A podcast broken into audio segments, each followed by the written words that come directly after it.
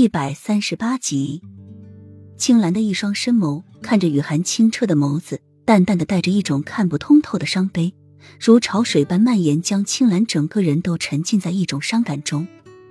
雨涵低低的嗫嚅道：“那你怎么不跟我？”那时你对我的态度很敌视，我怕你不要。青兰的声音温润，带着少许的诱惑。雨涵觉得有点不好意思。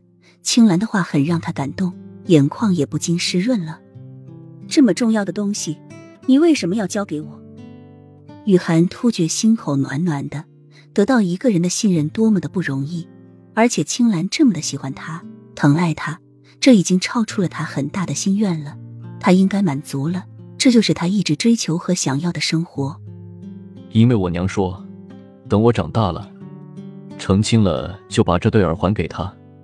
然后好好的爱他，疼他，重要的是要信他，不要让他受任何委屈。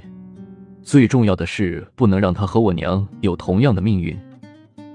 青兰哽咽的说着，说到最后，一双漆黑的双眸突然闪烁起来，平静的眸子中被浓浓的仇恨和杀气充斥着，身体也不由自主的紧绷起来。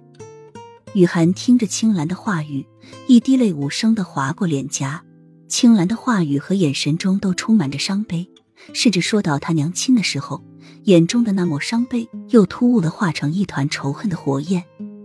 雨涵突然觉得，青兰不像表面看的那么的无忧无虑，她也很孤单。她和他一样，也是有过去的人，也和他一样，将那份痛苦的经历埋在脑海深处，不让任何人窥视。表面上装着若无其事的样子，但是只要一接触到自己的伤疤。便会立马失去理智。